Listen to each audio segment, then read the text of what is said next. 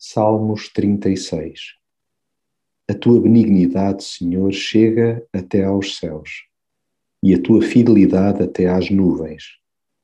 Quão preciosa é, ó Deus, a tua benignidade. Continua a tua benignidade aos que te conhecem, e a tua justiça aos retos de coração. Todos nós temos uma inclinação acentuada para o erro. Contudo, Há quem caia em si e se vire para Deus. Já outros preferem fazer do pecado a sua bandeira. Ao abrir a boca, percebe-se imediatamente o estilo truculento e de afronta contínua a Deus. O respeito ao Criador é inexistente, pois é o ego que os comanda. O autofascínio é de tal ordem que lhes fica difícil enxergarem o seu lastimável estado interior afeiçoam-se à maldade, chegando ao cúmulo de a acarinhar e adotar como estilo de vida. Deixam de entender e de fazer o bem.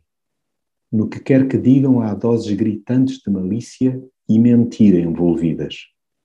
Deitam-se e levantam-se a arquitetar o mal, não se vislumbrando um arrepiar de caminho. E como é duro ter de lidar com esse churrilho de peneiras e asneiras pois regularmente sofremos os danos colaterais, quando não chegamos mesmo a ser levados pela enxurrada.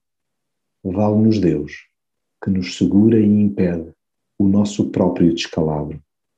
O seu espaçoso amor dá-nos o desafogo que precisamos quando a multidão nos aperta e sufoca. Sejamos lestos a abrigar-nos debaixo das suas asas.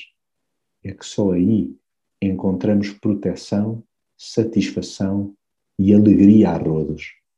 Sim, a alma humana apenas se sacia verdadeiramente quando se aninha em Deus.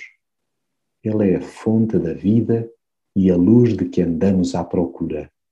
Busquemos, pois, a sua graça e justiça, de modo a superarmos este mundo caído.